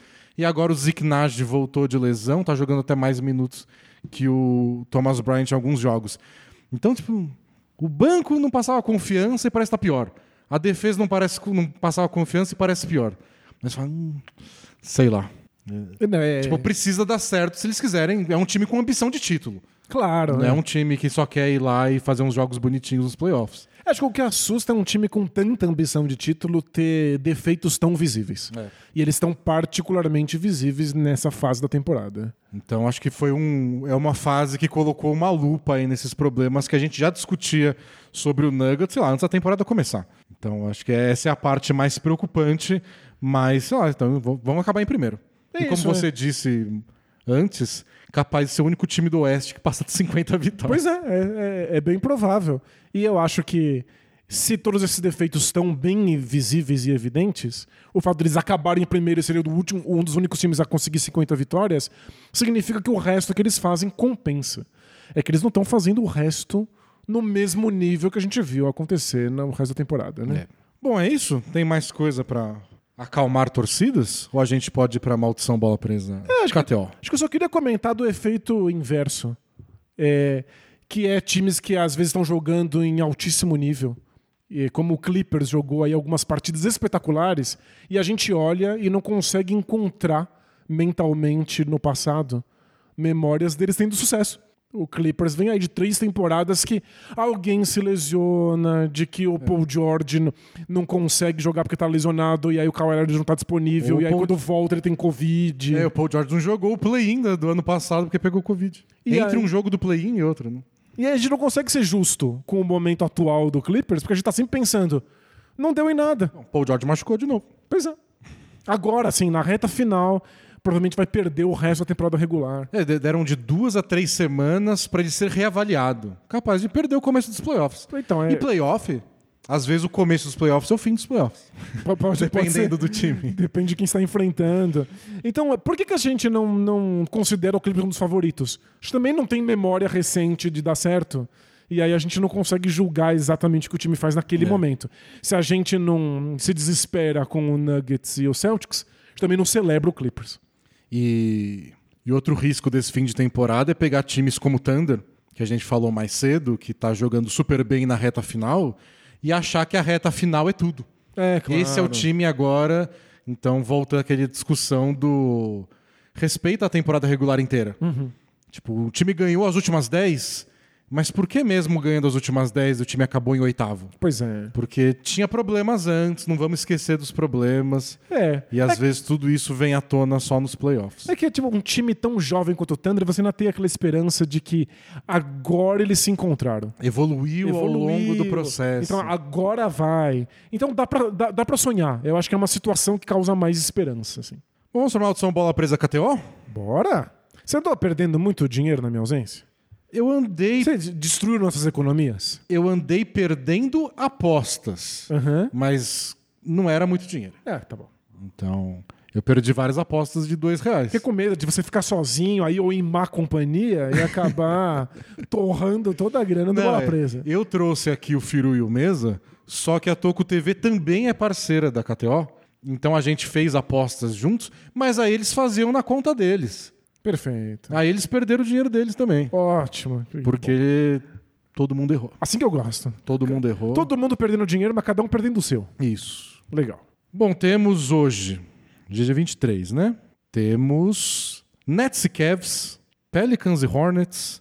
Temos Clippers e Thunder. Acabamos de falar Legal, dos dois. é isso, é isso. É, é temático. Eu gosto de aposta temática. E dá pra criar uma aposta aqui. A gente coloca várias coisas do mesmo jogo. Boa, vamos. Vamos O fazer Cli- um pacotão Clippers e Thunder. O Clippers é favorito. Lembrando, sem Paul George. Sem Paul George. Mas o recorde do, do Clippers sem Paul George com o Cavaliers nessa temporada é bem É, positivo. E o Kawhi tá jogando bem. A não ser E o que- Kawhi vai querer se vingar do Dort. Então, aí eu ia, eu ia falar isso. O Kawhi tá jogando bem, a não ser quando o Dort tá engolindo ele na defesa. Então você você quer apostar uma vitória do Thunder? Eu quero, eu quero. Uma vitória do Thunder. E aí vamos ver aqui que eles estão de pontos pro Kawhi. Pontuação. Kawhi Leonard de mais de 29 pontos. Não, não, contra o Dort? Contra o Dort. não, não, não. Então menos de 29 pontos pro Kawhi Leonard. Isso, uma vitória do Thunder. Com vitória do Tana, vamos só essas duas coisas, tá bom? Tá. Já é difícil bastante. Tá legal, hein? Quanto, quanto, quanto vai render aí pra gente? Botando cincão, vira 18 reais. É maravilhoso. Vamos recuperar o rombo que você criou aí nas últimas semanas. Que o Kawhi Leonard não ouça isso. Porque se ele ouve que tem uns brasileirinhos duvidando dele, sem o Paul George lá, capaz de arremessar umas 50 bolas hoje e passar, nem que Capaz. seja na marra dos 30 pontos. Mas a expressão facial dele vai continuar idêntica. Ele não vai mostrar nenhum tipo de insatisfação ou raiva da gente. Mas a gente ele vai estar com tanto ódio que a gente não vai ouvir a risadinha dele. É, pode ser. Vamos pro Both Things Play Hard? Opa! Ah, lembrando, lembrando, preciso de um aviso. É. Nosso cupom no- na KTO mudou. Agora eles têm um sistema novo que tem um limite de caracteres. Então não podia ser bola presa, passa o limite. Bola presa é muito grande. É, então é B presa. Tá bom. Não podia ser só bola, pelo jeito muito vago. Só presa. Eles deixaram a gente escolher. Aham, presa é Tinha que ter dúbio. é, de 4 a 8 caracteres. Né? B presa. Presa eu achei muito esquisito. E aí eu fiquei pensando, faz só B presa, tá bom. Tá, tá, por, por- por mim tudo bem. Então, Então é dê isso. presa pro cupom 20% de bônus no seu primeiro depósito. maravilhoso. Agora sim, que eu tô com saudade de responder pergunta. Are we having fun yet? Both teams play hard, man. Both teams play hard. It's not supposed to be easy. I mean, listen, we talking about practice. Not a game, not a game, not a game. We talking about practice. I want some nasty. Both teams play hard. Both teams play hard. God bless and good night. A gente ficou com dó até aqui, semana passada, pensando em pessoas desesperadas pelo seu conselho e, e a gente aqui dando palpite aleatório. Gente, meu conselho é tão ruim quanto qualquer outro. Bom, vamos lá. Primeira pergunta é do último romântico da NBA. De novo? É, Só tem últimos românticos. Gente, façam fila. As pessoas. É a mesma dificuldade da Morinha em entender a palavra último. Ela não consegue? Ou ela, ela tem duas opções. Aham. Um, ela não entende o que é último. Ó, tá te sacaneando. né? Dois, tá me fazendo idiota. Se eu levar em consideração o que acontece ao longo do dia inteiro, provavelmente ela tá me fazendo de idiota. É, porque é o pode- que ela faz o tempo todo. É bem possível. Criança, né? Criança especialista nisso. Tá vendo desenho, vamos desligar a TV? Último, último, esse é o último. E aí, quando acaba e aí o quando último- acaba, não, esse que é o último, já começou. E assim, se deixar, ela não tem vergonha de falar último pra 15 desenhos seguidos. Esperta, esperta. Manipuladora. Como, como toda boa criança. Bom, último romântico. Olá, D&D. Tudo, Olá. tudo bom no pão? Bom, no, no pão fica melhor ainda. Me animei a escrever essa mensagem após assistir o 15 Minutos essa semana sobre as mudanças na forma de acompanhar a NBA citadas pelo Damian Lillard. Foi o- um dos meus monólogos aí. Que rendeu mais comentários que o normal, então fiquei feliz aí com, É, com- tá vendo? Com o retorno de vocês. A solução pro 15 minutos é eu não aparecer mais. É, Vamos te dar mais trabalho e, e você trabalha sozinho. É pauta do, do- Se o Lillard me der uma pauta boa toda semana. É, Mas não, eu, eu fico. É, é muito mais difícil. é mesmo? Porque quando a gente grava o 15 minutos em dupla, a gente tem o tema e a gente tem por onde começar o tema. E aí eu falo, beleza, vamos gravar. Porque eu vou falar uma coisa na minha cabeça, eu sei que você vai responder alguma coisa E aí você trabalha com isso. e eu trabalho com isso. Quando eu vou gravar sozinho, é tipo, eu vou falar isso. E quando eu acabar de falar sobre isso? Qual que é o próximo passo, né? Ao que você reage. é, porque eu não vou ter um tempo pra pensar na próxima coisa enquanto você tá falando. Você tem, que, você tem que pensar a fala inteira, né? Do começo ao fim. É, então eu começo a fazer um monte de anotação. Tipo, eu vou falar disso, depois É, disso, é depois horroroso disso, mesmo. depois disso. E, e dá um certo... Dá muito mais trabalho. Nossa Senhora. Pode viajar mais vezes, mas Não, foi, fica um tempo aí. foi, foi uma, uma oportunidade única e, portanto, completamente fora da curva. Não- é uma minha ideia ficar viajando durante uma temporada da, da NBA. Não, não somos nômades digitais. Não. Bom, mas quem, quem não acompanhou, assiste aí no YouTube ou aqui no feed do podcast mesmo. Foi uma discussão legal aí sobre o Lillard. É, Lillard falando que ele queria. Que, que ser campeão não é tudo. A gente tem que aproveitar o processo. E foi também inspirado na mensagem do ouvinte da semana passada, que falou que só animava de assistir os últimos quartos dos jogos, porque era quando o jogo se decidia. E olha, nos ginásios que eu visitei, parece que é o que todo mundo faz. Eles vão comer. É, só no quarto período tá todo mundo sentado e todo mundo gritando. Gostaria de dar meus pitacos na discussão, diz o último romântico. Manda. Vejo essas mudanças na forma de se acompanhar e perceber a NBA, que valoriza apenas os anéis de campeão, os títulos, os prêmios individuais, como um sintoma da internacionalização da marca. Explico. Como não temos uma relação com a cidade, com a história das franquias, ou mesmo uma ligação familiar de um time passado de pai para filho, por exemplo, como é tão comum no futebol no Brasil, creio, creio que a relação que criamos com a NBA acaba sendo muitas vezes muito mais racional que emocional. Essa relação racional acaba por construir uma forma de curtir mais fria, mais focada nos resultados, no que interessa, que permite inclusive que se torça para vários times e menos no lado irracional do esporte, aquele que faz um cidadão acompanhar um Bangu e Cabo Frio numa terça-feira chuvosa no estádio que parece mais uma caixa de sapato. E aí, acho que o mais importante é você vai lá assistir um jogo do Bangu, nunca foi. Mas você reconhece as pessoas, você sabe quem são aqueles torcedores. É uma experiência comunitária. É. Então, o resultado é importante, claro. Ninguém vai lá porque não assistia a derrota do seu time. Do Bangu. Isso. Mas é muito mais do que o resultado. né? É uma coisa da, da, da comunidade mesmo. Não creio que essa seja uma forma errada de curtir a NBA. Apenas é um fruto desse distanciamento. Faz muito sentido. Sei que a mensagem está um pouco longa, mas para ilustrar meu ponto, uma pequena história de origem. Sempre achei basquete um saco. Não via sentido naqueles placares enormes, cheios de pontos. Até que fui visitar um tio meu que mora em Phoenix. E ele me convidou para ver um jogo do Phoenix Suns. Aceitei como bom turista e foi lá que me apaixonei pela NBA. É todo esporte é ridículo se você olha ele de longe. Né? Tipo, é um monte de gente tentando jogar uma bola dentro de um círculo que é muito mais alto do que deveria. E aí dá pra fazer isso muitas e muitas vezes. E aí quem faz uma centena de vezes perde, porque o outro fez uma centena e uma. Mas quando está inserido na mágica da coisa, é tudo maravilhoso. A atmosfera de estar presente, vendo grandes jogadores, foi em 2006 que isso aconteceu, então pude ver o Steve Nash jogando de pertinho. Incrível. Mudou totalmente minha relação com o esporte, a ponto de me tornar um fã fanático, daqueles que ficam acordados até as quatro da manhã para ver o único jogo do Suns que ia ser transmitido em toda a temporada. E que vibra com uma vitória aleatória do Wolves no meio da temporada regular, com o time já sem chances de playoffs. Acho que minha teoria faz algum sentido? Enfim, desculpe a longa mensagem, espero tenha contribuído com a discussão. Vida longa ao Bola Presa. Eu acho que faz muito sentido. Tem um porém aí, mas acho que o porém vem depois. É, uma, uma das coisas que a gente mesmo, quando a gente foi em 2018 juntos para assistir jogos ao vivo lá nos Estados Unidos, e uma das coisas mais impressionantes é ver como o jogo está inserido na vida daquela comunidade. Então, não é só que as pessoas são torcedoras e podem chegar no ginásio muito mais fácil depois do trabalho, mas elas reconhecem as pessoas, aquilo faz parte do cotidiano. Então, você sai do trabalho, você assiste um jogo, você sai para jantar.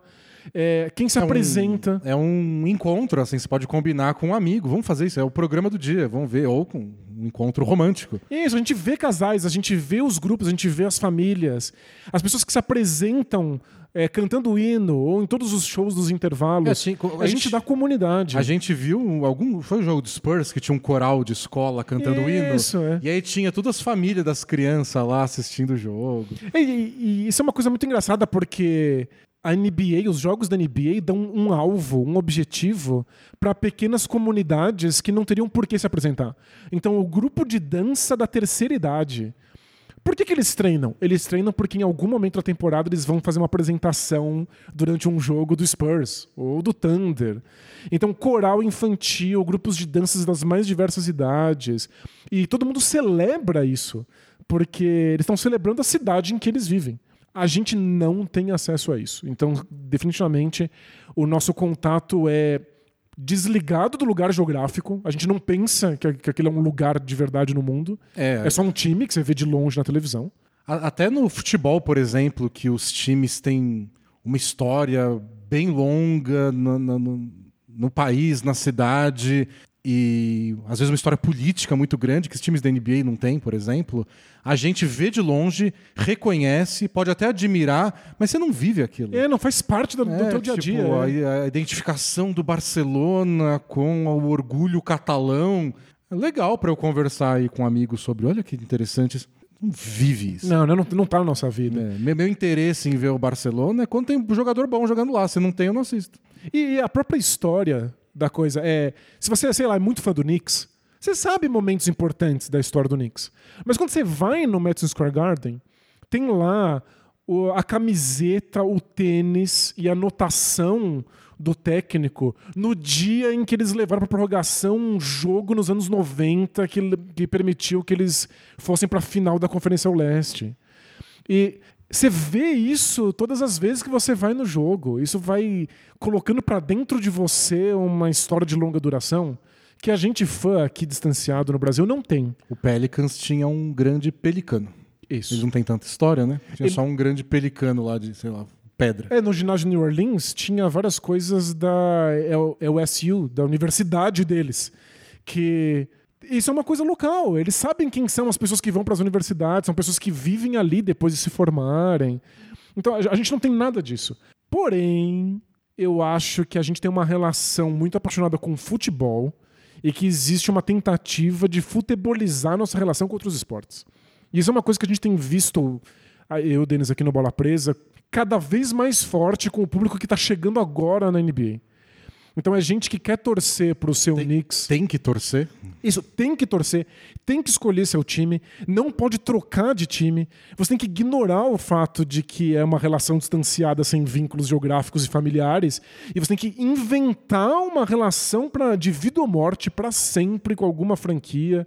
Então eu acho que a gente tem uma relação distanciada e que a nova torcida não, não dá conta disso. Ela tenta fabricar uma relação de amor por essas franquias. Que não faz nenhum sentido, parece muito postiça. Eu olho de um jeito bem torto. É, eu acho também meio. Eu entendo, a gente se importa, eu me importo com o Lakers. Eu Fico Claro. feliz quando ganha, mas tem um pessoal que tenta tratar de um jeito que é muito futebolístico mesmo, é esquisito. Eu acho que faz sentido sua a, a crítica dele de esse distanciamento, ver a gente sempre analisar de um lado. Tipo, o time não é divertido, mas tanto faz, não vai ganhar um título assim, vamos reconstruir porque o objetivo é ser campeão. Mas, não sei, eu vejo isso lá também. O pessoal que comenta lá, eu acho que é um jeito atual, contemporâneo de falar de esporte. É uma coisa muito pensada na eficiência e se não é eficiente, se não é para ser campeão, o que a gente tá fazendo aqui? Então pode ser, mas é que é, tipo, essa globalização da NBA vale também para os Estados Unidos. Do fato de que o país inteiro pode acompanhar todos os jogos do Grizzlies, por exemplo.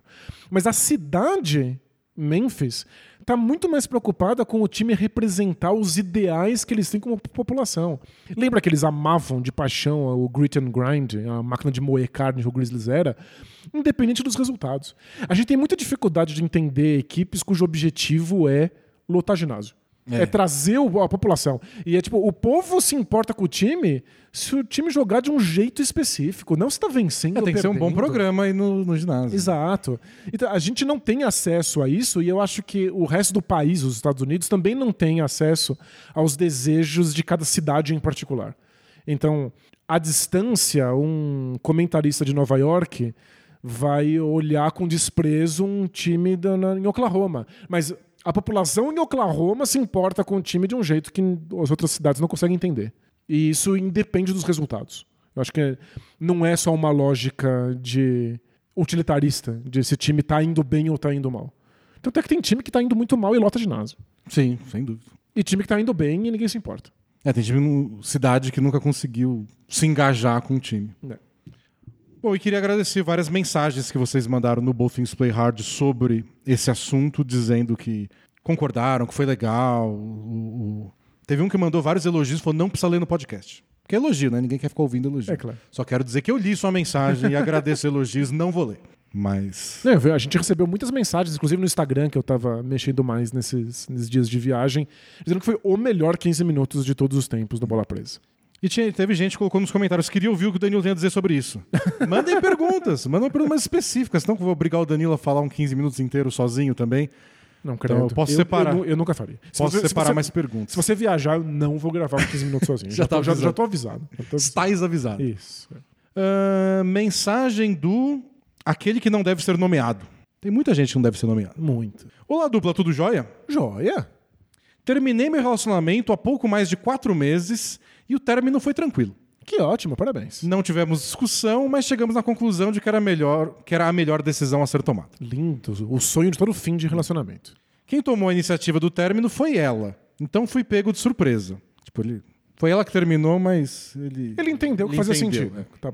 Até porque né, faz zero sentido você querer estar num relacionamento que outra pessoa acabou de dizer que não quer estar mais. É. Então, Fica mais fácil aceitar. Claro. Foi, quem, quem tomou a iniciativa foi ela, então fui pego de surpresa e, como ainda gostava muito dela, foi difícil superar. Hoje acredito que superei bem o término e estou arriscando novas paqueras, ficadas, tudo voltando ao normal. Que bom. Até aí, tudo bem. Legal, parece bem mesmo. Porém, Porém- esses dias ela, a ex, me chamou para tirar algumas dúvidas sobre trabalho e eu a ajudei. Tentei fazer com que a situação não ficasse estranha, pois era apenas uma dúvida sobre o trabalho. Ok. Conversamos um pouco, ficamos com aquela conversinha de e aí, como é que tá a família? É, conversa de semi-conhecido no, no elevador, né? Isso. E encerramos o contato ali. Tá bom. Dias depois, ela veio falar comigo novamente para tirar outra dúvida, mas senti que era uma desculpa para falar comigo e vi que ela tentou puxar mais conversa. Achei estranho, mas segui. Não fiz muito esforço para manter a conversa e novamente se encerrou. Acontece que após ter falado com ela duas vezes, acredito que ela tenha entendido que voltamos a ser amigos. Ela começou a responder stories meus no Instagram, interagindo na maior naturalidade. E isso me incomodou muito, pois, como eu disse, quem terminou foi ela. Então, por mais que tenhamos terminado tranquilos, demorei para superar. E quando superei, ela parece estar forçando uma amizade onde não existe. É, Então, eu eu até entendo a vontade dela de querer manter uma amizade. É, se vocês tiverem esse fim tão macio assim, o próximo passo do sonho do fim do relacionamento é você poder ser amigo da pessoa com quem você terminou. Então, o desejo dela é compreensível. O problema é que você é a parte mais fraca e você é quem estava pelo jeito satisfeito e ela terminou com você. Então, parece um pouco descuidado da parte dela colocar essa amizade, sendo que você não foi atrás disso. E é, e é um timing difícil, né? Às vezes os dois concordam que dá para ser amigo depois. Mas não agora. Isso. Aí passa um mês, outra pessoa fala: já passou um mês, agora a gente pode ser amigo, eu posso ligar e conversar sobre X. É, mas não, não é uma O decisão outro- unilateral, é? É, o outro pode pensar, mas faz só um mês. Claro. Vamos esperar seis meses no mínimo. É, acho que como você é a parte que se sentiu mais machucada na situação, deveria vir de você esse movimento, né? Eu preciso ficar com uma pessoa mais bonita primeiro. Pra sentir que você venceu, é? Então, essa, essa parte é sempre difícil. de- É. É, mas a gota d'água. É. Não teve a gota d'água ainda. Caramba! Aconteceu quando a irmã dela, minha ex-cunhada, começou a responder meus stories também. O mundo, o mundo acontece no Instagram, né? Pelo jeito, é, tu- tudo é um story. Tudo é um grande story. Respondi na educação e ela meteu um: Ei, a gente devia sair algum dia. Não acredito que tenha sido em más intenções. E sim, pois é, eu era, e sim porque eu era bem próximo da minha cunhada e do seu namorado. É claro, já deve sentir falta de você. Acho que é só isso, É. né? Saudade. Ah, não sei às vezes. Às vezes o quê? Será que ela não quer? Você acha que ela tá dando em cima Ah, dele? não sei, não sei. Eu só quero que essa história deixar a história mais legal. Entendi. Você tá tentando vender essa história É. pra uma famosa rede de Mas, streaming. mas ele disse que isso é só porque eles eram bons amigos. Tá, deve, deve ser saudade. Quero saber o que eu faço nessa situação. Mando a rela total pra ela que isso tá esquisito e me incomodando? Mantenho a compostura e sigo normalmente como se fosse normal? Deixo eles no vácuo até que parem? Não quero ser insensível, até porque não descarto a possibilidade de ser amigo da minha ex. Sempre nos entendemos muito bem. O problema é que é muito recente É e não claro. estou preparado para isso agora. Perfeito. Então ter conversas nada naturais estão me incomodando bastante. Um abraço de um futuro assinante e valeu pelo conteúdo de ótima qualidade. Valeu? Não, eu sou um defensor da rela total. Então é claro que você pode falar com todas as letras que você não tá confortável, que você não tá pronto ainda pra essa relação de amizade. Mas é que tem coisas que você não precisa dizer. Tem coisas que são dizíveis de um jeito muito mais fácil, que é para de responder. Se você parar de responder, vai ficar óbvio, evidente pra todas as pessoas envolvidas que você só não está confortável pra isso. É, eu acho que rela total tem, tem, tem vezes que é só quando a outra pessoa não percebe. É claro. Se ela tem dificuldades de entender o recado de outras maneiras, aí você manda a rela total. É, mas é, é perfeitamente claro você simplesmente responder de uma maneira um pouco mais seca uma vez e parar de responder na segunda. E acabou. É, e o que isso significa é você não está numa situação capaz de le- levar essa relação pra frente. Eu acho que o medo dele pode ser que, tipo, Que isso soe mal educado? é, pode soar mal educado e pode minar relações futuras. Do tipo, eu quero ser amigo dela daqui seis meses. É, mas é que E aí, tipo, eu dar um gelo nela agora, daqui seis meses eu falo, e aí, como é que você tá? E ela fala, pô, você, você sumiu, me ignorou e agora tá. Mas Sim, mas aí a resposta é: naquele momento eu não estava pronto pra conversar com você. É, é, é, essa resposta se dá no futuro, não se dá agora. Eu também acho. Eu, eu acho que é muito. É é uma conversa muito chata de ter. Claro. Você tem que ir lá e mandar uma relação, tipo, eu não queria conversar com você agora porque eu ainda fico mal. Tipo, só se afasta e depois, se bater à vontade, você tenta de novo. E aí, se ela se sentir incomodada, aí virou muita novela. É, não, não sei. Você só a- admite que não, não rolou. E fora que ela ter terminado com você, normal, faz parte, mas é uma pancada. Então, Se você ter que falar com ela sobre você não querer essa amizade, é uma outra pancada, né? Você se preserva. Não precisa se colocar nessa- nesse tipo de situação à toa. E outra coisa, a ex-cunhada é bonita? Fica aí essa dúvida, muito importante pra todo o resto dessa história. Mas não, não, vou, vou acreditar em você que a ex-cunhada e Tá só o namorado estão com, uma- com saudade da, da, da parceria. Claro. Mas como você deixou claro aí, e deixa mais fácil nossa resposta, ele não tá à vontade também em responder a, a ex-cunhada e sair com a ex-cunhada e com o namorado. Então, Então, a, a resposta é claro, vamos combinar um dia. E nunca mais responde mensagem dessa pessoa. e você tá sempre ocupado. Isso, sempre. Mensagem do O Grego é louco e minha mãe ficou também. Que? Que nomezinho, né? O de- grego? O grego. Acho que é o Greek Freak. Mas a mãe dele ficou louca também. salve, salve, milionário Zé Rico da podosfera basquetebolística brasileira. Bom? Bom. Pensei que jamais teria um caso importante ou diferente o bastante para mandar pro Both Things Play Hard, porém, cá estou. Tentarei resumir a história. Sou o mais velho de quatro filhos, onde os filhos do meio são gêmeos, que nasceram no ano de 2001, Danilo. 2001? No século 21. Uau. Minha mãe trabalhava como diarista até a gravidez dos gêmeos. Mas, como vocês devem imaginar, pelas dificuldades de uma família de classe média baixa, com três crianças para criar, sendo delas duas delas completamente frágeis, ela não teve como continuar. Porém, Porém? hoje, ela, no auge de seus 54 anos, me pediu para ajudar ela a criar um currículo para ela voltar ao mercado de trabalho. Olha só. Sou um cara que defende e sempre defenderá que a mulher é dona de si, que ela deve fazer o que quiser e quando quiser.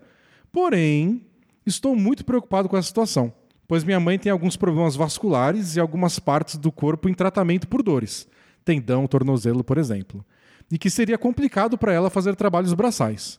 Confesso que já nem sei mais se estou sendo hipócrita, protetor, escroto ou medroso com essa situação em relação a tudo que eu prego e acredito. Já tentei expor meus pontos de preocupação para ela, mas ela só responde que já está decidido e que eu tenho que esfriar a cabeça. Ok. Dupla, o que eu faço?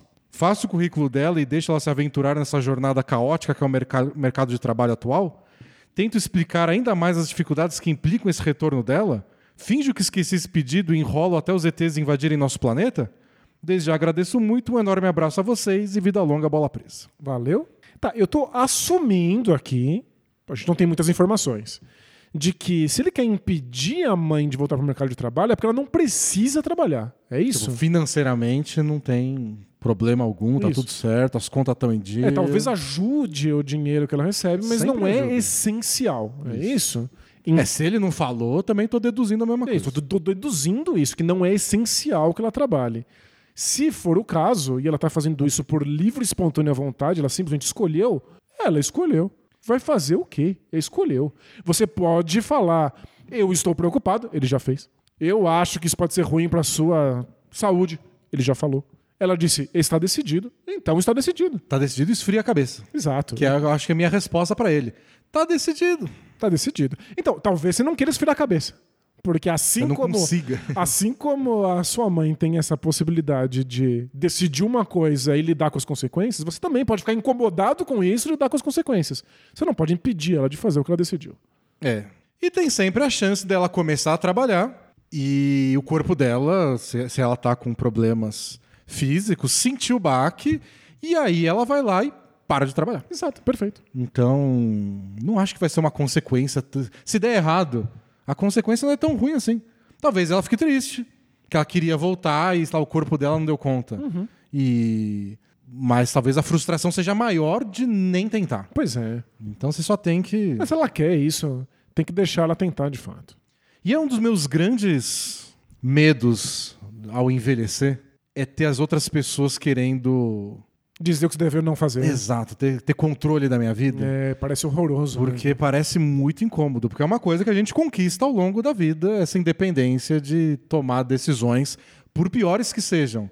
E aí você começa a ficar mais velho, o pessoal já começa, tipo, não, ele é velho, esquece o que ele tá falando. É. Não presta atenção no que ele tá falando porque ele é velho, eu que vou decidir. O dia que isso acontecer, eu piro, fujo, vou acampar pelado e vocês que tentem me internar. É, fa- faz muito sentido. Então, deixa ela. É. A gente Não. tem nosso, nosso ditado do deixa os caras, Deixa os caras. deixa sua mãe. Tipo, uma das coisas mais incríveis sobre ser adulto é você poder tomar péssimas decisões pra você mesmo e poder arcar com as consequências. Eu, eu odiava ser criança e quando eu fazia alguma burrada, eu tinha que arcar com a consequência da burrada. Porque a burrada causa uma consequência imediata e instantânea pra você mesmo. E arcar com a consequência de alguém me dando uma bronca ou uma surra, porque eu tinha feito essa burrada. É tipo, é consequência em dobro. Eu só quero poder lidar com a consequência única e exclusiva da minha decisão. Imagina ser impedido, impossibilitado, tomar uma bronca porque você foi idiota. Deixa, deixa ser idiota. Desde que, claro, a sua idiotice não seja com outras pessoas. É né? isso. Com a Não, é- sociedade. Aí não dá. A questão é ela com as dificuldades, frustrações e com o corpo dela. Então Isso. ela só quer. Ela já criou quatro filhos, já fez coisa mais difícil. Pois é. Deixa ela. Criou quatro filhos, tem muito crédito de carbono aí pra poder gastar. Pode fazer muita coisa. Agora uma história diferente, Daniel. Di- diferente? Diferente. diferente. Tem, tem duas histórias aqui. Uma é muito longa, mas envolve amor, amor à distância. Que é o que tem todo dia. A gente não para de receber mensagem de, de namoro à distância. É. Agora, essa aqui é só Diferente. diferente. Ok. Expectativas foram criadas. É do Kyrie Irving Cruzeirense. Vamos lá. Espero que mais um Cruzeirense aí revoltado com a harmonização facial do Raposão. Olá, Jeffrey Dahmer e Jason do basquete. Tudo bem por aí? Tudo bem. É, é dois assassinos seriais, é isso? Por aqui nem tanto. Hum. Há um mês, é, comecei a morar sozinho. Achei um apartamento não muito velho e bem localizado por um preço não tão abusível. E em uma das primeiras noites, durante uma forte chuva, acordei de madrugada com o barulho dos raios e fui fechar a janela da minha sala. Perfeito. Quando olho, no meio da rua tem um cidadão andando em círculos debaixo daquele pé d'água. Mas já era madrugada, vi aquilo, só fechei a janela e voltei a dormir. Tá bom. No dia seguinte, logo pela manhã, sou interrompido no home office com alguém batendo na minha porta. E adivinha, era o louco da chuva, Bateu na porta dele? no apartamento dele. Ele se apresentou dizendo que morava no apartamento 402. Eu moro no 403. Então, vizinho do lado. Ok. Vizinho de parede. E que sempre que eu precisasse, podia chamar ele. Acho que era uma boa vizinhança. Do tipo, você acabou de mudar pra cá, eu sou o Denis, precisar de sal, açúcar, qualquer coisa. Ninguém faz isso. Isso é coisa de filme americano, de bater lá, falar oi, Leva uma cesta. leva uma cesta e uma torta de maçã. Ah, no, no- Olha, no Brasil a gente não faz, hein? no- no meu prédio, a gente faz isso no grupo do Zap. Ah, seja bem-vindo no, no a Zap. pessoa coloca, no- o proprietário coloca a pessoa nova lá no, no Claro. grupo do Zap. A gente fala, você precisa de alguma coisa, aí recebe uma encomenda. Ninguém bate na porta de ninguém. não faz nem sentido. São duas regras da vida moderna. A gente não bate na porta das pessoas, a gente não telefona para Isso, pessoas. telefonar só se você é telemarketing. São duas coisas que a modernidade matou. Não, E pode somar uma terceira aí, né? Que é o guardanapo. não, não tem mais Não guardanapo. mais não. guardanapo. Todo mundo usa papel toalha. Bom, se já é estranho alguém bater na porta, fica mais estranho que era o louco da chuva. Fica sem dúvida. Já ficou mais assustador. Bom, até aí tudo bem. não.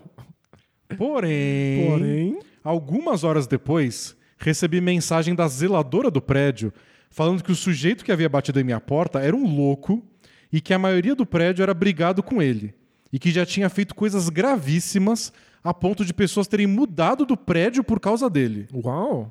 Logo pensei que essas coisas gravíssimas deveriam ser coisas tipo envenenar um gato ou coisa do tipo.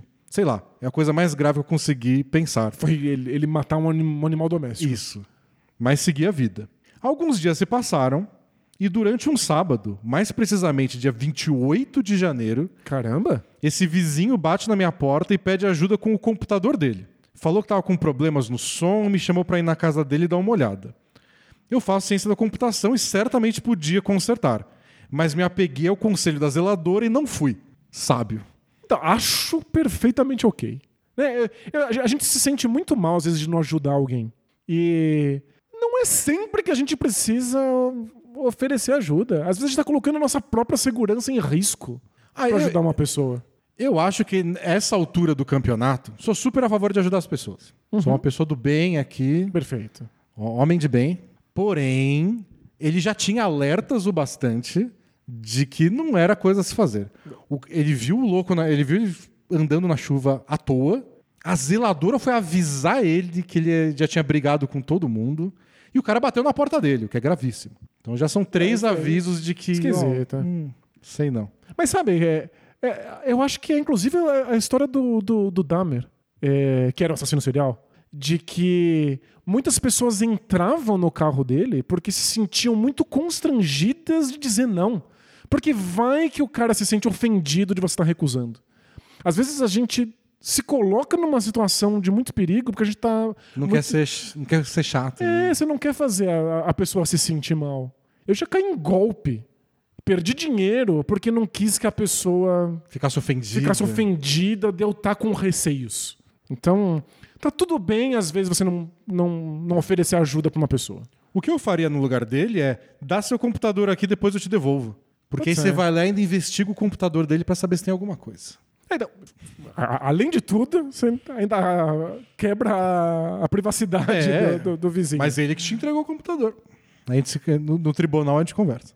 E outra, ajudar a pessoa com computador, legal, seria gentil ajudar. Mas também não é nada essencial, né? Você não tá recusando ajuda É. de uma pessoa que precisa de comida, água, sofreu um acidente, né? Bom, Mas continua. Vamos lá. Acontece que agora, nessa segunda, ele já mandou a mensagem, a gente faz algumas semanas. Eu guardei pra vocês. Ai, obrigado, obrigado. Acontece que nessa segunda eu acordo com várias me- pe- pessoas me mandando o link de uma reportagem. Abre aspas pro título. Homem é esquartejado com serra elétrica em Belo Horizonte. Vítima pode ser um morador de rua. Fecha aspas. E ele mandou o link aqui da matéria pra gente ler. Ou seja, a matéria existe. Do- existe, existe. É do, do hojeemdia.com.br. Ok. E sim, isso é meu vizinho, que esquartejou uma pessoa. Você tá brincando. E quando a polícia chegou ao local e fez a perícia, é, eles alegaram que o crime ocorreu no dia 1 de fevereiro. Portanto, quatro dias depois de ele ter me chamado para ir na casa dele. Não consigo pensar em outra coisa desde que li a notícia. Estou desesperado para mudar de apartamento. Porém, assinei o contrato de um ano no mínimo, me restando 11 meses restantes. não, não, não, não, mas calma, pera, calma, calma. É, Primeiro, ele escapou de possivelmente ser esquartejado. Sim. O que já é um choque, né? Tipo, de coisa que muda a vida de qualquer um. Né? Não ser esquartejado. É sempre bom não ser esquartejado. Sempre bom. E, tipo, eu, eu não sou esquartejado todos os dias. mas eu nunca pensei que eu poderia A ter sido. possibilidade de ter sido. Então, é incrível já, chocante. Agora, esse cara esquartejou alguém, pegaram. Ele não tá mais lá, correto? Não, tá preso. Então, por que que ele quer mudar de apartamento? Já Eu acho, foi. acho que ele tá só apavorado. Mas apavorado com o quê? Não foi o apartamento que fez isso. Se o apartamento é quem escortejava pessoas, aí a gente tem um excelente filme de terror. É, Às vezes, todas as pessoas que moraram lá enlouqueceram e viraram assassinos. Isso, Aí é um perigo. sim. Aí a gente tá falando de O Iluminado. É, alguma dica de como reagir agora? Encara uma multa na qual provavelmente me faria uma dívida e nunca mais piso nesse apartamento no qual escrevo essa mensagem? Ou tento suportar essa paranoia porque afinal o psicopata já foi preso? Já foi preso. Abraços, vida longa, a vida longa. É.